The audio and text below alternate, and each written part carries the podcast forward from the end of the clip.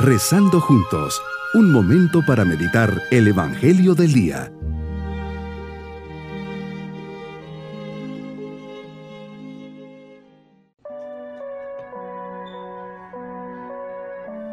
Hoy, 25 de abril, fiesta de San Marcos Evangelista, les saludo poniendo esta oración bajo la intercesión de San Marcos. Desde muy joven, San Marcos fue uno de aquellos primeros cristianos de Jerusalén que vivieron en torno a la Virgen y a los apóstoles, a los que conoció con intimidad. Marcos era además primo de Bernabé, una de las grandes figuras de aquella primera hora, quien le inició en la tarea de propagar el Evangelio. Acompañó a Pablo y a Bernabé en el primer viaje apostólico, pero al llegar a Chipre, Marcos, que quizá no se sintió con fuerzas para seguir adelante, los abandonó y se volvió a Jerusalén. Unos diez años más tarde, Marcos se encuentra en Roma ayudando esta vez a Pedro, quien le llama mi hijo, 1 Pedro 5:13, señalando una íntima y antigua relación entrañable. Marcos está en calidad de intérprete del príncipe de los apóstoles, lo cual será una circunstancia excepcional que se reflejará en su evangelio escrito pocos años más tarde. San Jerónimo nos dice que Marcos, discípulo e intérprete de Pedro, puso por escrito su evangelio a ruego de los hermanos que vivían en Roma, según lo que había oído predicar a éste. Y el mismo Pedro, habiéndolo escuchado, lo aprobó con su autoridad para que fuese leído en la iglesia. Fue sin duda la principal misión de su vida, transmitir fielmente las enseñanzas de Pedro. Meditemos el Evangelio de San Marcos capítulo 16 versículos 15 al 20. Te presentas ante tus discípulos ya en la fase final de tu vida en la tierra, has resucitado y los subes al monte de la ascensión. Ahí con un sentimiento de despedida y de envío a la misión les dices, Vayan por todo el mundo y prediquen el Evangelio a toda criatura. El que crea y se bautice se salvará. El que se resista a creer se condenará. Las señales y milagros que les ofreces serán muchos. Arrojarán demonios en tu nombre, hablarán lenguas nuevas, cogerán serpientes en sus manos y si beben un veneno mortal no les hará daño. Impondrán las manos a los enfermos y estos quedarán sanos les encomiendas a tus discípulos la transmisión de tu mensaje. Así San Marcos, fiel a este llamado, se convierte en ese fiel mensajero de salvación hasta dar su vida en martirio.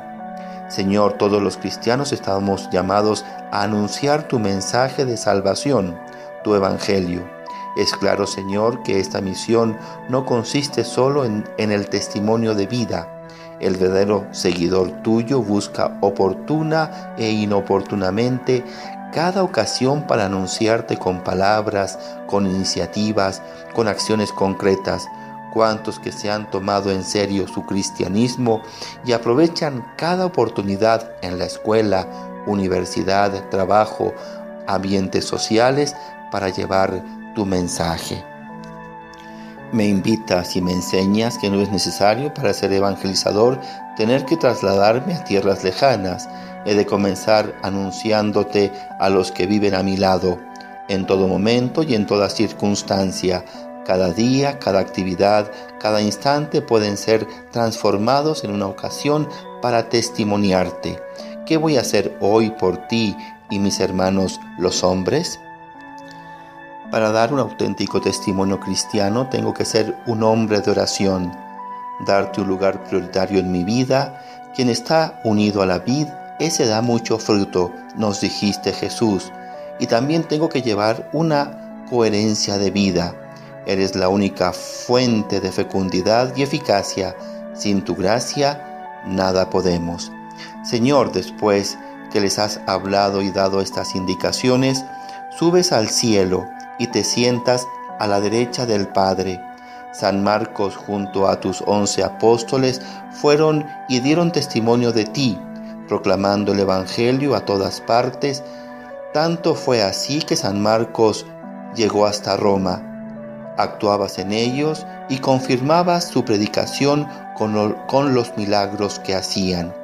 Me invitas a ser misionero, a llevar tu palabra, a sanar, curar y hacer grandes cosas en tu nombre, que sea fiel instrumento tuyo. Mi propósito en este día es seguir el ejemplo de San Marcos, llevar la palabra del Señor a todos los rincones, ser ejemplo de vida de oración y evangelización.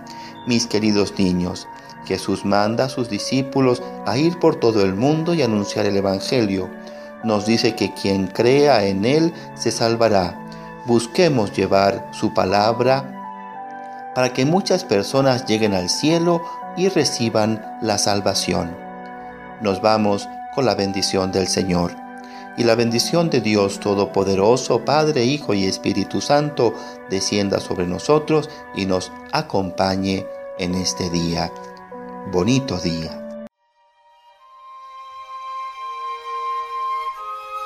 Hemos rezado junto con el Padre Denis Doren, Legionario de Cristo.